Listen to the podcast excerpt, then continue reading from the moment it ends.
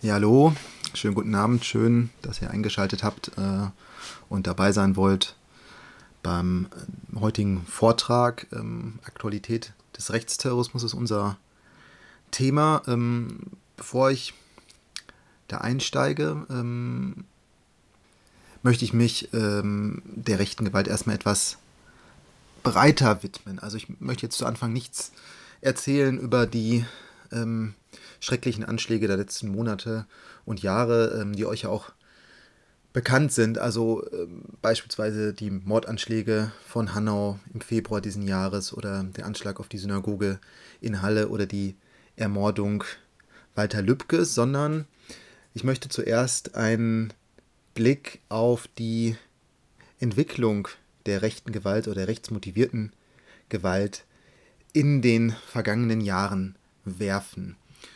Und ähm, dazu macht es Sinn, ähm, sich die offiziellen polizeilich registrierten Gewaltdelikte anzusehen, ähm, die eine rechte Motivation aufweisen.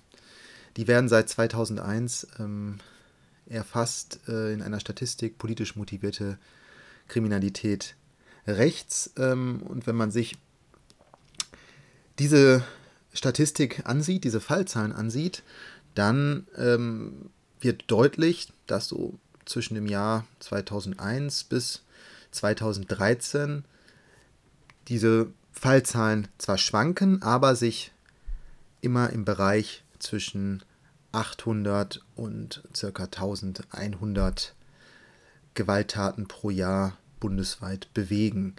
Ähm, sogar so, dass in den Jahren 2009, 10, 11, 12 und 13 die eigentlich auf so einer Linie bei um die 800 Fälle bleiben, also konstant sind. Und dann passiert etwas, ähm, was erklärungsbedürftig ist und sehr auffällig ist, nämlich es gibt einen sprunghaften Anstieg der registrierten Gewalttaten. Und äh, dieser Anstieg ist so stark, dass sich die Zahlen aus dem Jahr 2016 gegenüber dem Jahr 2013 verdoppelt haben. 2016 ist auch der Höhepunkt der registrierten Gewaltdelikte. Ähm, bei so rund 1700 liegen die dann. Ähm, danach 17, 18, 19 werden etwas weniger ähm, Gewalttaten registriert, aber es bleibt auf einem hohen Niveau und es bleibt auf einem höheren Niveau als ähm, in den Jahren davor. Vielleicht noch ein Hinweis zu dieser Statistik. Ich habe jetzt immer gesagt, das sind die registrierten Gewalttaten und ich glaube, das ist ganz wichtig im Hinterkopf zu behalten, wenn man sich diese Kriminalstatistik anguckt, wenn man sich generell jegliche Kriminalstatistik anguckt. Also auch zu anderen ähm, Delikten. Denn ähm, was so eine Statistik nachzeichnet und nachzeichnen kann, das ist ja nicht das gesamte Ausmaß von äh, bestimmten Straftaten oder bestimmten Gewalttaten, sondern es ist nur das, was polizeilich registriert wurde und auch nur das, was die Polizei überhaupt ähm, registrieren konnte. Denn ähm, es gibt ja immer ein, ein Hellfeld, das zeigt sich in der Statistik, und es gibt ein Dunkelfeld unbekannter Größe. Und dieses Dunkelfeld unbekannter Größe, das sind all diejenigen Taten, ähm, die der Polizei nicht bekannt wurden. Zum Beispiel, weil sie nicht angezeigt wurden oder weil die Polizei nicht anderweitig ähm, davon erfahren hat und ermittelt hat. Ähm, und dieses Dunkelfeld gibt es bei allen Straftatbeständen. Bei der politisch motivierten Gewalt kommt jetzt aber noch etwas anderes hinzu, nämlich so ein zweites Dunkelfeld, wenn man so will. Denn äh, die Straftaten als solche, also zum Beispiel die Körperverletzung oder das Brand, die Brandstiftung, äh, die müssen ja in einem zweiten Schritt auch noch als politisch rechtsmotiviert klassifiziert werden.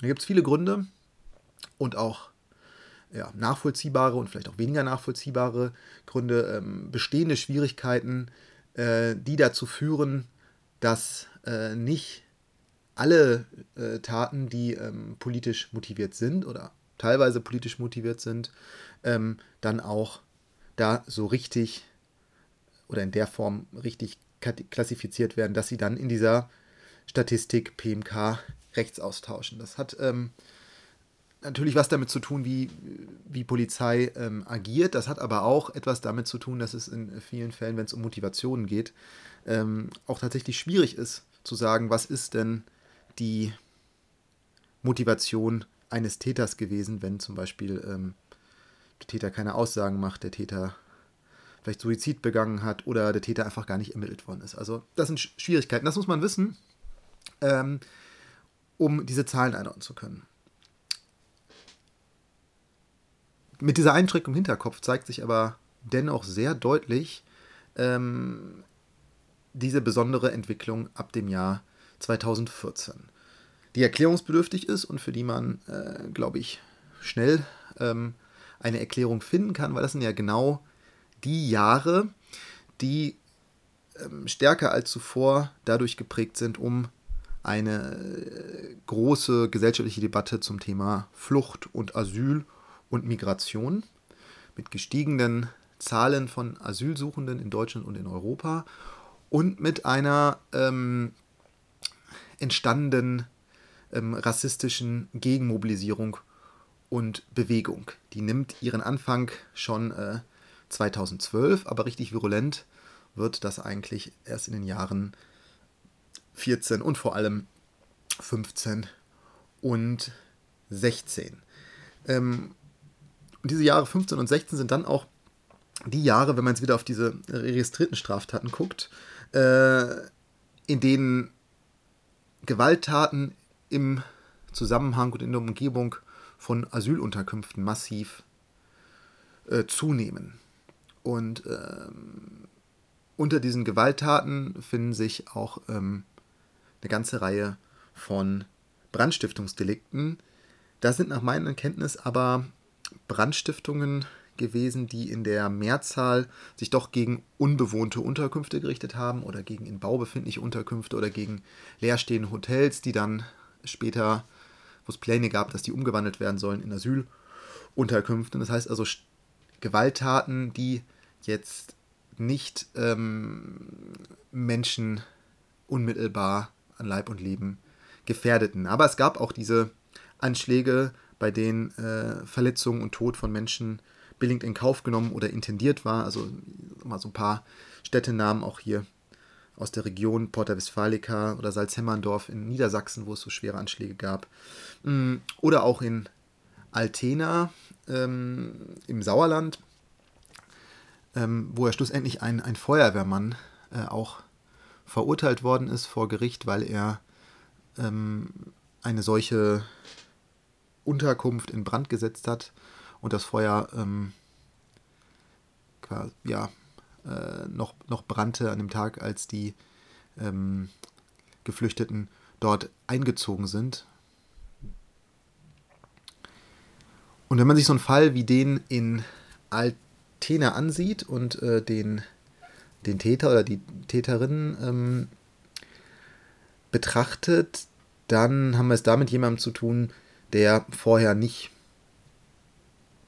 in organisierten äh, extrem rechten neonazistischen Kreisen aktiv war, der eine Tat begeht in unmittelbarer Nähe seines äh, Wohnumfelds und seines Lebensmittelpunktes. Ähm, ähm, und es gibt eine ganze Reihe von ermittelten Tätern, die mit diesem äh, Feuerwehrmann aus Altena durchaus äh, Ähnlichkeiten aufweisen. Das ist dann so eine ähm, These entstanden, ob quasi da der Biedermann jetzt zum Brandstifter wird und in seiner unmittelbaren Umgebung äh, durchaus in so einer Not in my backyard Motivation heraus äh, gewaltsam zur Tat schreitet und versucht mit Gewalt, mit Brandstiftungen die Unterbringung von Geflüchteten zu verhindern. Ähm, das BKA hat im Jahr 2015 eine ähm, Auswertung gemacht und ähm, die scheint das auch ziemlich zu stützen, diese These. Und ähm, ich fand nämlich heraus, dass drei Viertel der Tatverdächtigen, die im Zusammenhang mit Angriffen auf Flüchtlingsunterkünfte ermittelt wurden, vorher gar nicht wegen politischer Delikte auffällig gewesen sind. Und die Hälfte dieser Tatverdächtigen polizeilich sogar ohne jegliche Vorerkenntnisse war.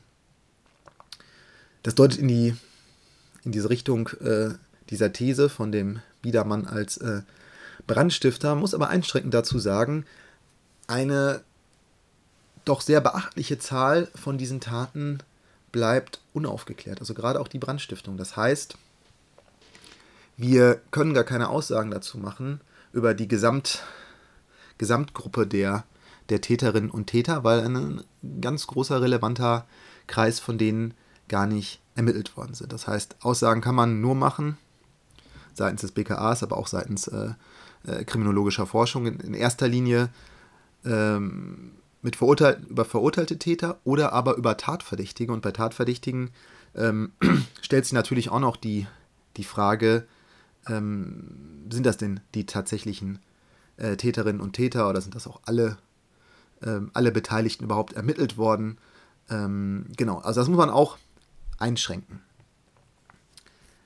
Das heißt, wir wissen also auch gar nicht, ob nicht ein äh, relevanter Teil dieser, dieser Anschläge und Gewalttaten nicht doch auf das Konto von organisierten Neonazis, extrem rechten Gruppen, äh, gegebenenfalls äh, rechtsterroristischen Zellen zurückgeht.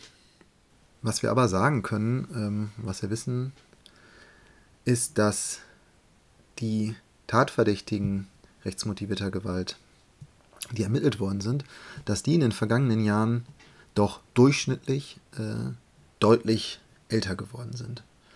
Also das äh, haben wir zum Beispiel Kolleginnen und Kollegen und ich für NRW untersucht und ähm, dabei überraschenderweise herausgefunden, dass im Jahr 2016, 2017 das Durchschnittsalter auf 33 bzw.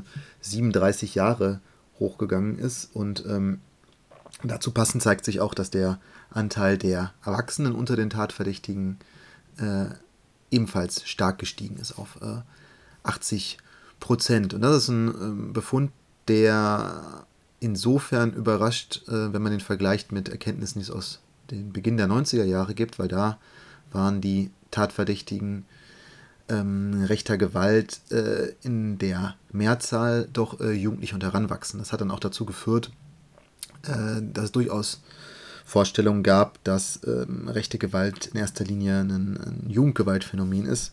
Das war noch nie richtig, aber Anfang 90er Jahre gab es da zumindest äh, äh, Hinweise für, wenn man sich da diese Tatverdächtigen untersucht hat. Aktuell ähm, ist also eher der, das, das, das Gegenteil der Fall. Und ähm, das, was wir herausgefunden haben für Nordrhein-Westfalen, das ähm, haben auch Studien für Berlin und Sachsen ganz ähnlich ermittelt. Ähm, was man auch noch sagen kann, ist, dass in den vergangenen Jahren im Bundesschnitt der Anteil der Kinder und Jugendlichen gestiegen ist und zwar nicht der Anteil an den Tatverdächtigen, sondern der Anteil an den Opfern rechter Gewalt. Ähm, das ist natürlich auch erklärungsbedürftig und ich würde das so bewerten, dass sich darin eine Brutalisierung ausdrückt. Also wenn Kinder, Jugendliche Opfer von äh, rechtsmotivierten Gewalttaten durch ähm, Erwachsene werden. Daneben ähm, lassen sich einige Indikatoren für Veränderungen aufzeigen, die, die dann auf Veränderungen weisen, die jetzt nicht quantitative Art sind, sondern die qualitative Art sind und die auch schon ähm, quasi anschließen an unser Thema ähm, Aktualität des Rechtsterrorismus. Ähm, was sind das für Indikatoren? Ähm, zum einen kann man nennen, es gibt einen in diesen letzten Jahren einen überproportionalen Anstieg der versuchten Tötungsdelikte und auch der Sprengstoffdelikte. Es sind immer mehr Waffen im Zuge von PMK-Rechtsverfahren beschlagnahmt worden. Also zum Beispiel wurden im Jahr 2018 in 563 Verfahren insgesamt 1091 Waffen sichergestellt. Das war ein Anstieg von 61 Prozent gegenüber dem Vorjahr. Waffen heißt dann nicht nur Schusswaffen, sondern auch Hieb- und äh, Stichwaffen. Ähm, sind, die sind nicht alle eingesetzt worden bei den Taten, sondern sind zum Teil auch bei Hausdurchsuchungen, äh, Autodurchsuchungen oder ähnlichem dann später äh, sichergestellt worden. Das ist schon ein deutlicher Anstieg, heißt aber trotzdem im Umkehrschluss auch, dass äh, weit über drei Viertel der Gewaltdelikte ähm, ohne Waffen verübt wurden. es gibt noch Zahlen für die Beschlagnahmung und Sicherstellung von Sprengstoff. Ähm, zwischen Januar 2017 und September 2090 wurden da 51 Mal Sprengstoffe sichergestellt im Zusammenhang mit Verfahren gegen, gegen Rechte. Und es gibt, das ist ja auch in der, immer in der Diskussion gewesen, es gibt ähm, Zahlen auch aus dem Jahr äh, 2017, wonach 750 von den Behörden als Rechtsextremisten eingestufte Personen über eine waffenrechtliche Erlaubnis verfügen, also ganz legal Schusswaffen besitzen. Ne? Eine Problematik, die ähm, zuletzt auch immer wieder ähm, ja, bekannt wurde, zum Beispiel, wenn wir über das ähm, Hannibal-Netzwerk sprechen, ähm, aber auch, äh, wenn wir jetzt andere Verfahren angucken, zum Beispiel im Reichsbürgerkontext, genau. Ähm, ebenso besorgniserregend, auch wenn nicht ganz klar ist, ähm, wer die, die Verursacher und die Verantwortlichen, die, die Täterinnen und Täter sind in diesem Fall. Aber es gibt Zahlen, die sagen, dass seit Anfang 2014 bei der Bundeswehr 39 Waffen, darunter Sturmgewehre und ähnliches, äh, und fast 20.000 Schuss Munition abhandengekommen sind und auch das Verteidigungsministerium, die Bundeswehr in der allergrößten Zahl dieser Fälle nicht weiß, wo diese Kriegswaffen und diese Munition abgeblieben ist und wer sie an sich genommen hat und zu welchem Zweck. Und wenn wir jetzt wieder in Richtung Hannibal-Verfahren gucken oder Nordkreuz-Verfahren, ähm, dann sehen wir da äh, schon eine sehr besorgniserregende Entwicklung, weil Angehörige der Sicherheitskräfte, Polizei, SEK, Bundeswehr, ähm, sich vernetzen, vorbereiten auf einen Tag X, Feindeslisten anlegen, Waffen horten und im Falle dieser Ermittlungen, äh, dieser Nordkreuz-Ermittlungen und eines ähm, jetzt auch verurteilten SEK-Beamten, da auch äh, Zehntausende Schuss aus unterschiedlichsten ähm, Behördenbeständen abgezweigt worden sind und äh, gelagert gelagert worden sind. Und äh, die Wege dieser Munition und wo sie herkommen und wie sie äh, abgezweigt worden sind, die sind eigentlich in den allermeisten Fällen gar nicht ermittelt worden. Also zum Beispiel auch Munition aus Nordrhein-Westfalen da bei diesem SEK-Beamten, der aus Mecklenburg-Vorpommern stammt, gefunden worden. Äh, man weiß aber nicht, wie die äh, zu ihm gelangt ist. Da sind noch zu nennen ähm, vermehrte Todes- und Bombendrohungen. Es gab eine ganze Reihe von solchen äh, Drohungen in den äh, vergangenen Jahren, also zum Beispiel auch zuletzt in Dortmund, wo Briefe mit weißem Pulver an kritisch über Rechtsextremismus berichtende Journalistinnen und Journalisten verschickt worden sind oder ähm, Bombendrohungen gegen Moscheen in Duisburg zum Beispiel oder ähm, also das ist wirklich meines Erachtens äh, hat das schon stark zugenommen. Es ist jetzt ja nicht so, dass das was komplett Neues ist, dass politische Gegnerinnen und Gegner von Neonazis bedroht werden, auch mit dem Tode bedroht werden oder ihr Wohnungen äh, Drohungen hinterlassen werden. Das ist bekannt. Das ist natürlich auch gerade in Dortmund gibt es da eine, eine, eine, lange Geschichte. Also schließt ja an das an, was die Neonazis äh, Anti-Antifa-Tätigkeit nennen. Ich glaube aber sagen zu können, dass das doch aktuell stark äh, zugenommen hat, sich auch nochmal der, der Kreis der Opfer ähm, verbreitet hat. Mhm. Aktuell steht ja ein äh, Mann vor Gericht, der verantwortlich dafür sein soll für äh, hunderte solcher Drohungen, die im Namen eines äh, Staatsstreichorchesters oder der nationalsozialistischen Offensive ähm, verbreitet äh, verbreitet wurden. Und ähm, der steht jetzt alleine da als, als Einzeltäter, aber es ist ähm, noch gar nicht ausgemacht, dass er tatsächlich alleine äh, agiert hat. Und auch wenn er alleine agiert hat, so zeigt sich doch jetzt im Zuge des Prozesses, dass es eine ganze Reihe von äh, Personen offenbar gibt, die äh, in seinem Sinne weitermachen, also gewisserweise als Trittbrettfahrer oder äh, Resonanzstraftaten begehen, also pünktlich zu Beginn dieses Prozesses, ist ja dort im Gericht auch eine weitere Todesdrohung eingegangen und es werden dieselben Namen benutzt äh, um für, für diese Drohungen. Also das ist, würde ich sagen, auch nochmal eine ähm, besorgniserregende Veränderung Und ähm, was vielleicht auch auffällig ist, sind die, ist die Zunahme potenziell tödlicher Attentate auf Politikerinnen und äh, Politiker. Also ich erinnere an den Anschlag 2015 auf Henriette Reker in Köln oder 2017 auf Andreas Holstein in Altena. Walter Lübcke habe ich eben schon erwähnt. Ramone Gerke, Ramona Gerke aus dem Jahr 2019 ähm, ist ja auch noch zu nennen. Natürlich waren Politikerinnen, Kommunalpolitikerinnen auch immer auch Feindbild davon, aber hier würde ich sagen, das ist schon eine, ähm, die qualitative Veränderung, also die, das Ausmaß der Gewalt hat hier doch äh, zugenommen. Das sind halt Mordanschläge darunter gewesen. Ähm, ich erwähne das deswegen nochmal auch so explizit, weil wenn wir gleich über Terrorismus sprechen, ist immer die Frage ist, was wird als Terrorismus ähm, klassifiziert und eingeordnet und sind Repräsentantinnen und Repräsentanten staatlicher Institutionen betroffen. So dann ist zumindest aus Sicht der Behörden die Einordnung als Terrorismus, die fällt dann leichter, als wenn ähm, die Opfer normale, in Anführungsstrichen normale Mitbürgerinnen und Mitbürger sind. Und ähm, gerade der Rechtsterrorismus äh, zeichnet sich ja geschichtlich dadurch aus, dass er eben den Staat äh, nicht oder in seltenen Fällen frontal äh, attackiert, sondern ähm, andere Opfergruppen ins Visier geraten. Also es ist ein wahlloser äh, Terror zum Beispiel gegen Migrantinnen und ähm, Migranten.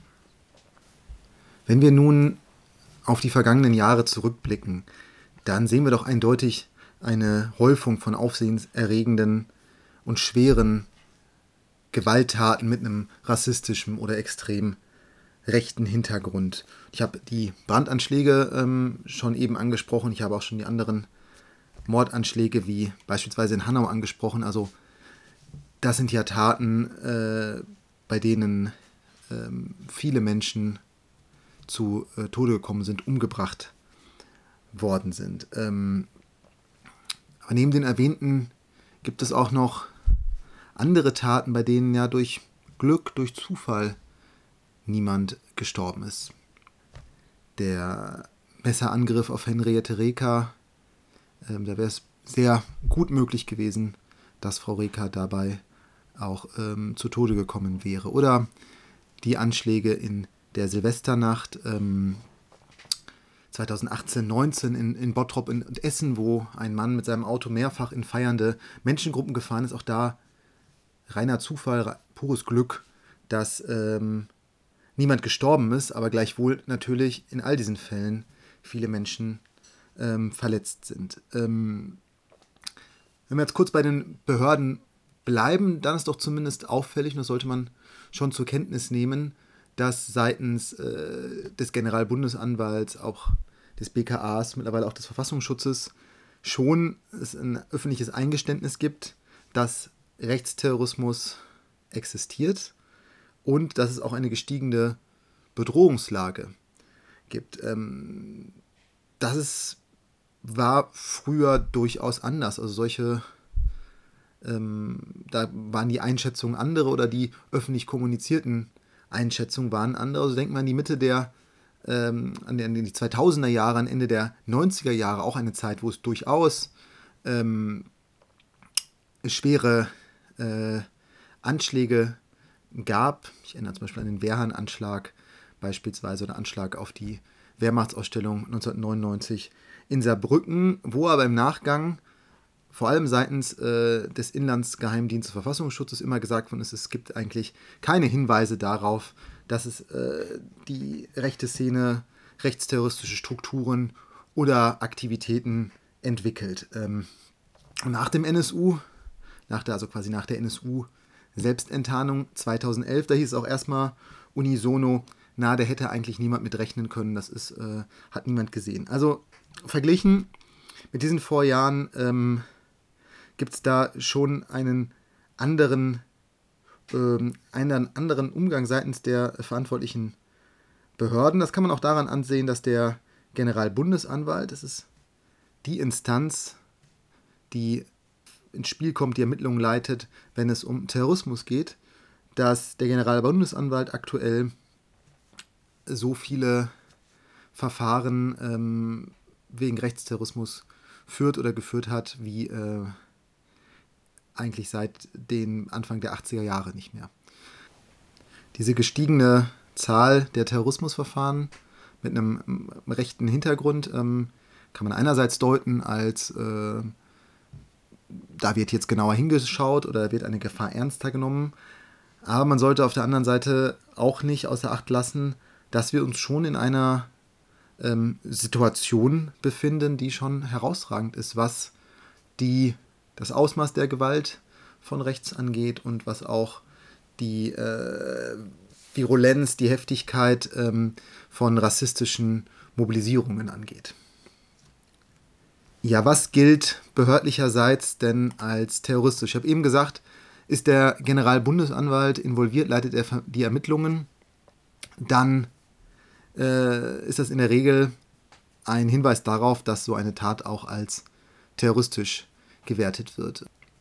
Das hat äh, einen Hintergrund ähm, mit einem ähm, Straftatbestand, dem Paragraph 129a wenn man sich die Terrorismusdefinition anguckt, wie zum Beispiel das Bundesamt für Verfassungsschutz äh, hat, dann sagen die, Terrorismus ist nach Definition der Verfassungsschutzbehörden der nachhaltig geführte Kampf für politische Ziele, die mit Hilfe von Anschlägen auf Leib, Leben und Eigentum anderer Menschen durchgesetzt werden sollen. Insbesondere durch schwere Straftaten, wie sie Paragraph 129a Absatz 1 StGB genannt sind. Also auch hier taucht dieser Paragraph auf und deswegen macht es Sinn, den doch einmal ähm, genauer anzusehen.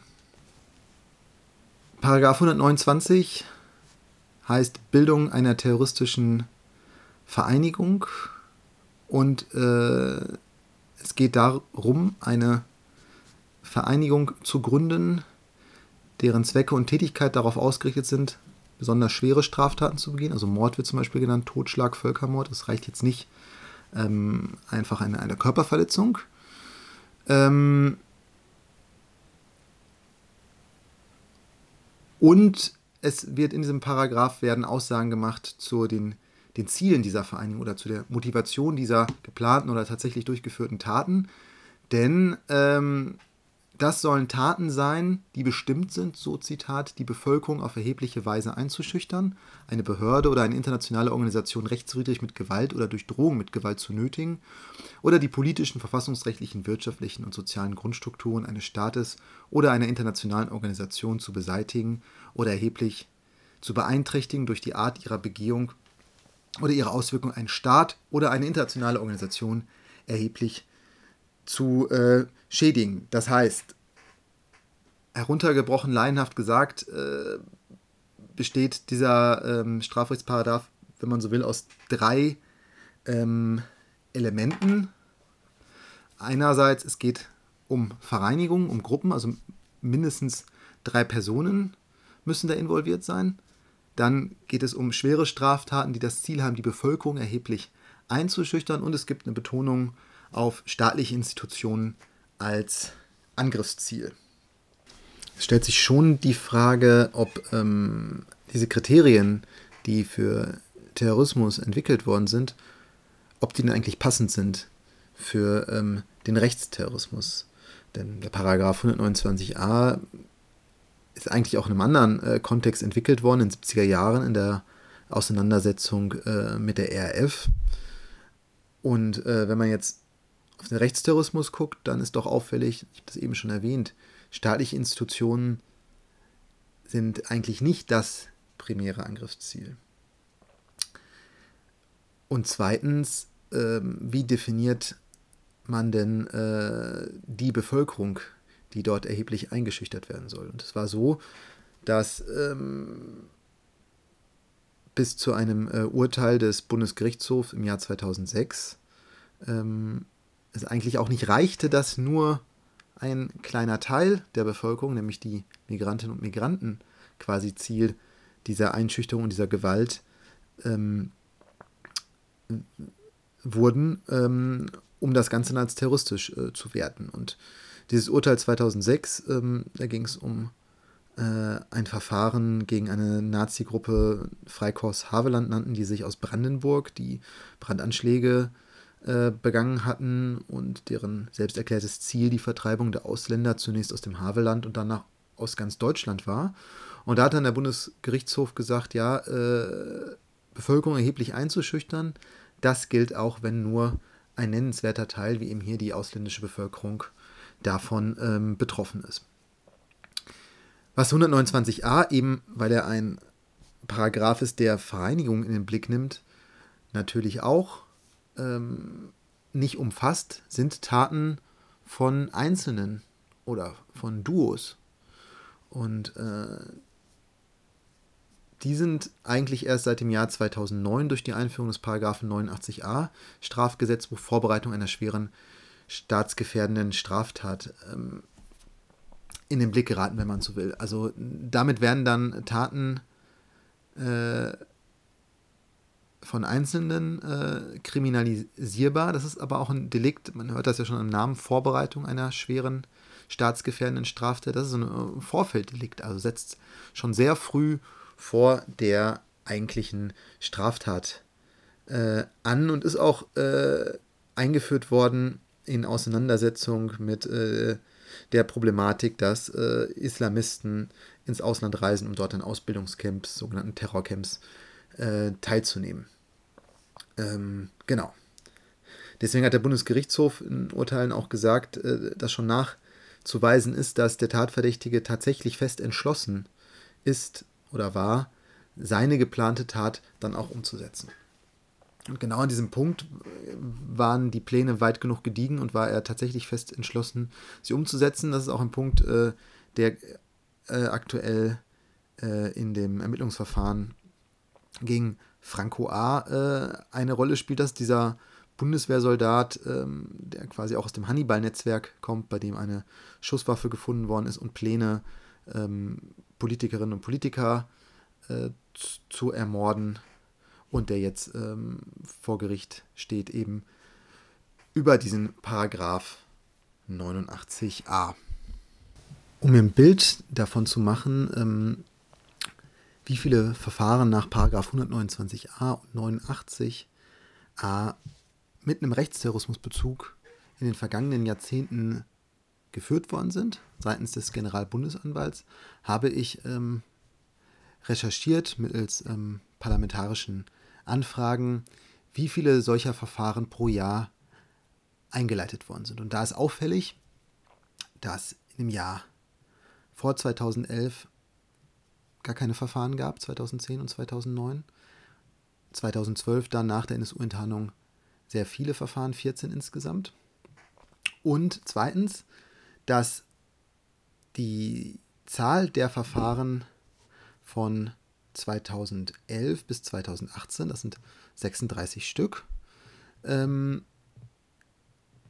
dass das fast so viele Verfahren sind, wie in den 20 Jahren davor geführt worden sind. Und wenn man jetzt guckt, was 2019 noch an weiteren Verfahren und auch 2020 noch dazugekommen ist, dann kann man schon sagen, dass in den letzten zehn Jahren ähm, so viele Verfahren geführt worden sind oder eingeleitet worden sind, wie in den 20 Jahren vor dem Jahr 2010.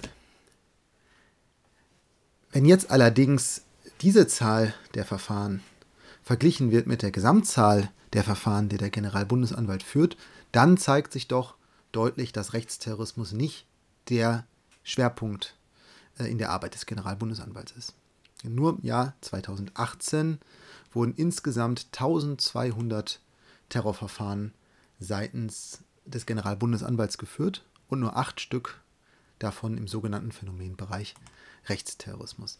Das heißt, aktuell die Mehrzahl, die ganz, ganz große Mehrzahl der Verfahren, da geht es um Islamismus oder aber auch um sogenannte ausländische terroristische Gruppen. Es gibt eine Erweiterung des Paragraphen 129a, 129b heißt das, und das kriminalisiert eine äh, Mitgliedschaft in einer ausländischen terroristischen Gruppe. Damit sind dann gemeint beispielsweise die PKK oder auch die DAKPC. Trotz dieser hohen Zahl der Verfahren daraus ja nicht zu schließen, dass es auch so viele Anschlagspläne gibt oder Anschläge durchgeführt worden sind, sondern im Gegenteil, der Paragraph 129a mit seinem Vereinigungsansatz, der kriminalisiert ja auch Unterstützung und Werbung für solche äh, als terroristisch erklärten Gruppen. Und das führt dann dazu, dass äh, zurzeit wegen Paragraph 129b Leute vor Gericht stehen, die hier in Deutschland gar nicht gewaltsam terroristisch in irgendeiner Weise tätig waren, sondern denen vorgeworfen wird, beispielsweise Spenden gesammelt zu haben, Kulturveranstaltungen organisiert zu haben oder andere unterstützende Tätigkeiten gemacht zu haben. Und in dieser hohen Anzahl der Terrorverfahren sind natürlich auch ähm, die ganzen Ausreisen nach Syrien und Irak, jetzt im Bereich Islamismus, drin. Womit kann diese geringe Anzahl an Ermittlungsverfahren nach 129a gegen rechts wo kann die auch noch einen Grund haben? Ich glaube, der liegt eben daran, dass ich gerade versucht habe zu erklären, also mit dieser Funktion ähm, der Kriminalisierung von Aktivitäten, die ja selbst nicht gewalttätig sind, aber äh, denen der Vorwurf gemacht wird, es gibt Unterstützung oder es ist Unterstützung oder Werbung für eine übergeordnete Organisation, die dann behördlicherseits als terroristisch bezeichnet wird. Und in der, im Neonazismus, im Rechten, da gibt es eigentlich diese übergeordnete Organisationsform nicht. Es gibt nicht die Organisation, die zur terroristischen Gruppe erklärt worden ist. Und es ist auch tatsächlich so, dass sich die Täterinnen und Täter ja eher auf so eine auf die nationale Bewegung beziehen oder auf den nationalen Widerstand oder auf sagen, sie sind Teil des Racial Holy War, ohne dass sie jetzt ähm, da tatsächlich irgendeine ähm, feststehende Gruppierung mit meinen. Das ist zum Beispiel im Islamismus ganz anders. Also wenn ich da jemanden habe, der ähm, eine Gewalttat plant oder begeht und sagt, ich bin Soldat des Islam, islamischen Staats oder ich, äh, ich mache das im Namen des islamischen Staates, so dann wird das automatisch oder kann das automatisch kriminalisiert werden. Auch eben über diese, über diese Terrorismusparagraphen, auch wenn der Betreffende vielleicht gar keinen Kontakt zu irgendwelchen ähm, Leuten des islamischen Staates hatte. Also aber eben dieses, diese übergeordnete, als terroristisch erklärte Gruppe gibt es im Bereich der, des Neonazismus oder der extremen Rechten nicht. Und da, wo es sie vielleicht gibt, oder da, wo man es zumindest behördlicherseits vielleicht nahe gelegen hätte, ähm, genau eine solche Gruppe als so etwas zu erklären, da hat man das nicht getan. Ähm, und da ist das beste Beispiel, oder das Beispiel, was ich hier im Sinn habe, ist ähm, Combat 18. Combat 18 vielleicht ganz kurz, Anfang der 90er Jahre gegründet, dann seit Mitte der 90er Jahre gab es Kontakte nach Deutschland und auch Aufbau von Strukturen und ähm, Combat 18 hat sich immer als bewaffneter Arm von Blood and Honor verstanden und hat immer äh, Rechts, Rechtsterrorismus und Gewalt im Sinne des führerlosen Widerstandes propagiert. Das also war durchaus das, eines, oder nicht das, aber eines der zentralen Label im, im, im internationalen äh, Neonazismus eben für Rechtsterrorismus. Und ähm, das wurde propagiert in verschiedenen Fansigns, ging ja dann so weit, dass da sogar sehr ähm, ja, Anleitungen gab, äh, wie Zellen gebildet werden können. Es wurde genauso propagiert in Songtexten von Bands, die sich zu Combat 18 bekannt haben. Und wir wissen auch aus der Arbeit eines Untersuchungsausschusses, ähm, dass es auch in Deutschland, auch in Dortmund, ähm, da es schon in 2000er Jahren ganz konkrete Bestrebungen gab, sich zu bewaffnen, Schusswaffen zu besorgen und solche Zellen auch zu gründen. So, das heißt, es wäre durchaus aus der Logik jetzt der, der, der, der Polizei und der Sicherheitsbehörden nachvollziehbar gewesen, äh, Combat 18 als eben so eine terroristische Gruppe zu bezeichnen. Das hat man nicht getan. Ja, man hat ja Combat 18 auch gar nicht, äh, gar nicht mitverboten, als man im Jahr 2000 Blood and Honor ähm, verboten hat, sondern man hat das, ähm, ja, ich würde sagen, laufen lassen. Zumindest hat man öffentlich gegenüber der Öffentlichkeit immer jahrelang geleugnet, dass es Comet 18 Strukturen gibt, dass das mehr ist als irgendwelche Wichtigtour, die sich ähm, äh, Tätowierungen mit, mit C18 äh, machen.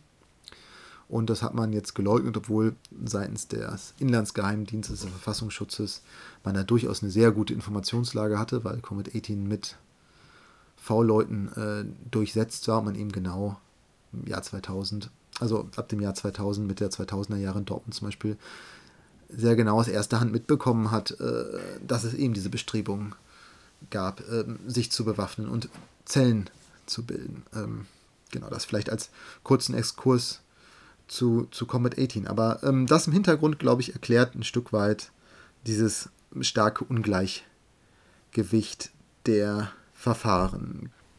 Wenn wir den Umfang abschätzen wollen, den der Rechtsterrorismus in Deutschland äh, mittlerweile eingenommen hat, ähm, dann können ja diese Zahlen über die Ermittlungsverfahren des Generalbundesanwalts ähm, nur ein Teil des Bildes sein.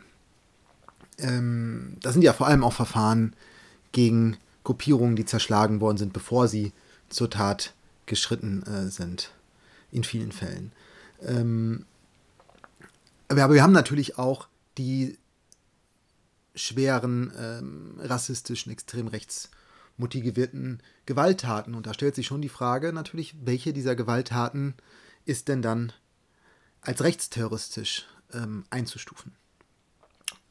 Das ist gar nicht leicht. Das ist aus politischer Sicht nicht leicht, das ist aus einer sozialwissenschaftlicher Sicht nicht leicht.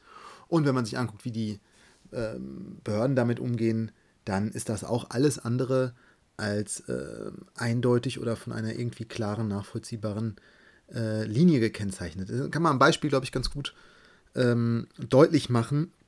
Was ich eben schon erwähnt habe, diese äh, Anschläge Silvester mit dem Auto in Bottrop und Essen von einem Täter, der nach der Verhaftung der Polizei äh, sich umfangreich einlässt, erklärt, warum er das getan hat, ähm, rassistische Begründungen äh, liefert, sagt, er sei der Reiniger, er wollte die Ausländer auslöschen, ähm, es wäre kein Problem für ihn, wenn er dafür in den Knast äh, Knast ginge. Er wollte jetzt diesen Ausländern auch mal zeigen, wie das ist, was sie mal mit, mit uns tun. Also eine Tat, die ganz klar auch in einem Kontext stattfand. Einerseits bezieht er sich da auf ähm, ähm, Anschläge von Islamisten, die es ja auch mit Autos gab. Und auf der anderen Seite, Silvester ist natürlich auch seit den sexualisierten Übergriffen in der Silvesternacht in Köln äh, 15, 16 auch, ja, auch vom Datum her schon symbolisch hochgradig aufgeladen. Und das war wirklich eine Tat, wie, ich weiß nicht, wie lange er sie geplant hat, aber er fährt nicht einmal mit dem Auto in die feiernden Menschenmengen, sondern er tut es immer und immer wieder und er sucht seine Opfer gezielt danach aus, ob sie aus seiner Sicht, in seinen Augen irgendwie ausländisch aussehen. Da macht er keinen Unterschied, ob er da Erwachsene angreift oder Kinder angreift. Ist auch ein Kind dabei ähm, sehr schwer verletzt worden. Es ist wirklich Zufall und Glück gewesen, dass niemand äh, in dieser Silvesternacht das Leben verloren hat. Ein Fall, der am Anfang noch die rassistische Dimension auch von Seiten des Innenministeriums dann schon auch benannt worden ist, der dann aber im Zuge des weiteren Verfahrens und schlussendlich vor Gericht absolut entpolitisiert worden ist. Ähm, Urteilsspruch, es war dann gar kein richtiges Strafverfahren mehr, sondern ein Verfahren, da ging es um ein Sicherungsverfahren, weil äh, die Staatsanwaltschaft gesagt hat, dieser Mann ist ähm, psychisch krank, ist eine akute paranoide Schizophrenie, unter der er gelitten hat. Ähm, und daraus folgte dann äh, für das Gericht und auch für die Staatsanwaltschaft die Behauptung, das sei äh, eine Tat eines kranken Mannes gewesen, die nicht politisch gewesen sei. Ähm, und man könne da gar nicht erkennen, dass es eine ausländerfeindliche Grundhaltung gibt, obwohl es diese Äußerung gab und obwohl es auch vorher einzelne Chats und ähm, Symbole, Bilder gab, die er sich damit ähm, Kumpeln ausgetauscht hat. Also da sieht man Inpolitisierung mittels Pathologisierung. Jetzt der Anschlag in Hanau. Ähm, ist die öffentliche Wahrnehmung jetzt äh, schon eine andere, schon ganz klar als rassistisch und auch als politisch, obwohl es auch Hinweise gibt, dass äh, dieser Täter, äh, Tobias R., ähm, vermutlich ebenfalls auch ähm, unter psychischen Erkrankungen äh, gelitten hat. Ähm, diese Manifeste oder diese Schriften, die er da verfasst hat, die weisen ja doch deutlich auf ähm, Verfolgungswahn äh, hin. Und gleichzeitig aber auch hier in dem Fall natürlich eine politische Tat, der ganz klar bewusst nach rassistischen Kriterien seine Opfer ausgewählt hat, der ähm, Orte angegriffen hat, die auch vorher schon in der öffentlichen Diskussion quasi markiert worden sind als fremde Orte, auch als verruchte Orte, als kriminelle Orte, also Shisha-Bars jetzt, ähm, der in seinen Schriftstücken ähm, eindeutig rassistische Bekenntnisse abgibt ähm, und sich damit mit auch, auch erklärt als Rassist. Ähm, und der, so wie der Täter von Bottrop, mit den Taten auch eine Botschaft aussenden wollte. Botschaft, die sich nicht nur ausschließlich in diesem rassistischen Vernichtungswillen ähm, zu suchen ist, sondern die auch, wenn man diese anderen Videos von ihm anguckt und Schriften, es auch viel darum geht, um Verschwörungstheorien. Es geht so in Richtung QAnon, also diese äh, Vorstellungen, die jetzt auch gerade im Zuge der Corona-Pandemie von Leuten wie Xavier Naidu gerade verbreitet werden. Es gäbe irgendwelche unterirdischen Gefängnisse, in denen Kinder gequält würden äh, im, im, Auftrag äh, oder zum Nutzen einer Elite. Also das alles findet sich äh, in diesen Schriften mit ähm, UFO-Gläubigkeit und verschiedenen anderen Sachen. Und ähm, wenn man das Video anguckt, was der Täter auf Englisch fabriziert hat, äh, dann handelt es eigentlich, geht es fast immer um diese äh, Verschwörungstheorien und sagt da die Gewalt, also ihr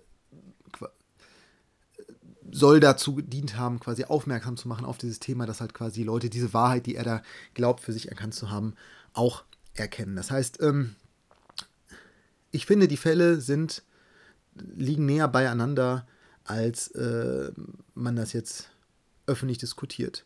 Und es verweist auch auf zwei Probleme, auf die ich jetzt nicht weiter eingehen werde. Da können wir vielleicht gleich im Anschluss in der Fragerunde nochmal drüber sprechen. Einerseits auf die Frage, ähm, Einzeltäter, die agieren, Einzelne, die, was ja nicht heißt, dass sie komplett isoliert sind, dass sie eben keiner, keinen Bezug zu anderen haben, keine Kontakte zu anderen haben, nicht das aufgenommen haben, zum Beispiel, dass es an rassistischer Hetze gibt oder auch an auch nicht äh, keine Vorbilder hatten oder ähnliches, sondern die sind ja nicht isoliert, weder sozial noch politisch, aber sie handeln doch alleine bei der konkreten Tatausübung. Deswegen glaube ich, muss man sie in dieser Hinsicht dann schon als Einzeltäter ähm, bezeichnen.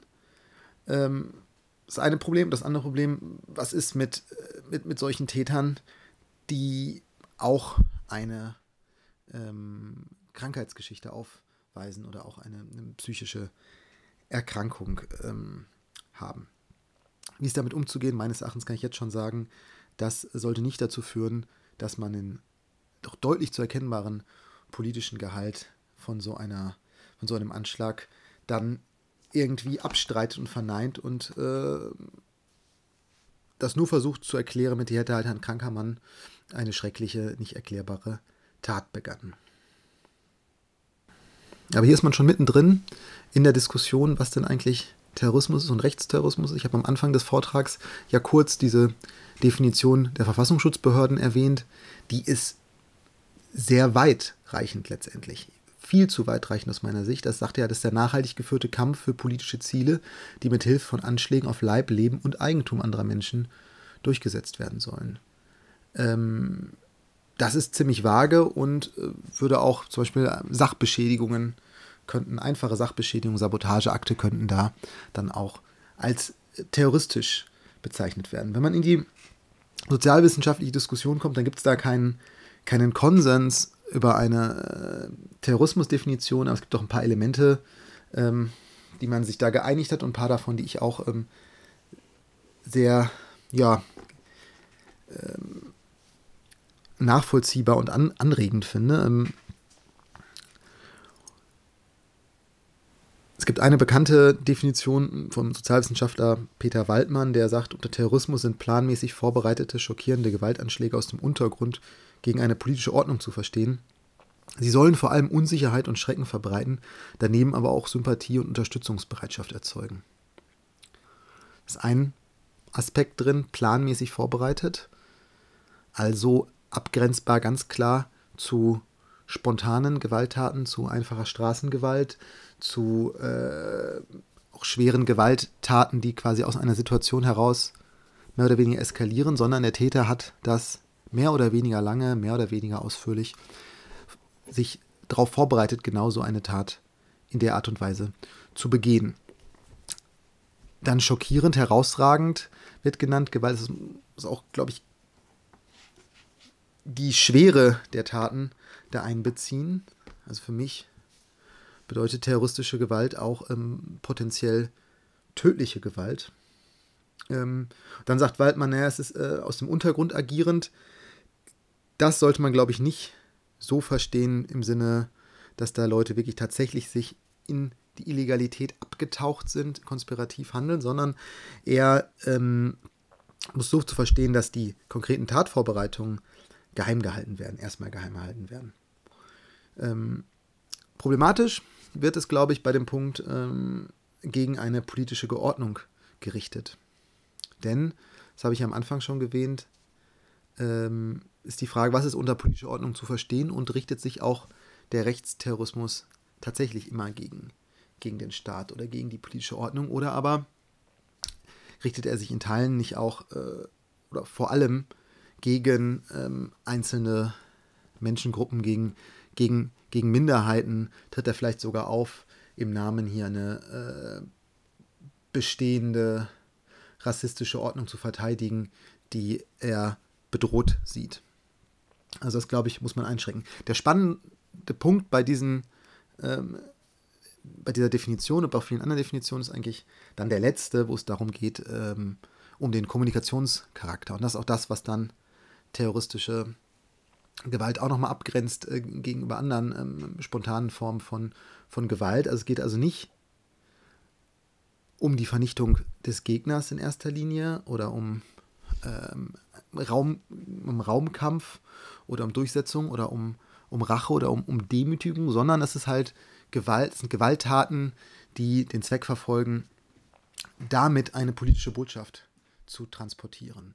Und eine politische Botschaft nicht nur eine, wie es manchmal heißt, der Angst und Schrecken zu verbreiten, die Bevölkerung einzuschüchtern, ähm, oder Teile davon, Einzelgruppen einzuschüchtern. Das ist natürlich auch ein wichtiges Botschaftselement, aber ich glaube, man muss Botschaft tatsächlich ähm, mehrfach gerichtet sehen, also mindestens verschiedene Zielgruppen der Botschaft. Das sind die angegriffenen Opfer und äh, die Gruppe, für die die Opfer stellvertretend steht, ganz klar, bei denen Angst und Schrecken verursacht sein sollen, aber es ist auch immer gerichtet an die ähm, Sympathisierenden an, die, die eigene, die Szene, an die Leute, ähm, mit denen man sich da einsieht und äh, die auch damit erreicht werden sollen. Die auch in vielen Fällen, das sehen wir auch jetzt leider, ähm, äh, wo auch das Ziel ist, dann wiederum nach Nachahmer, weitere Täter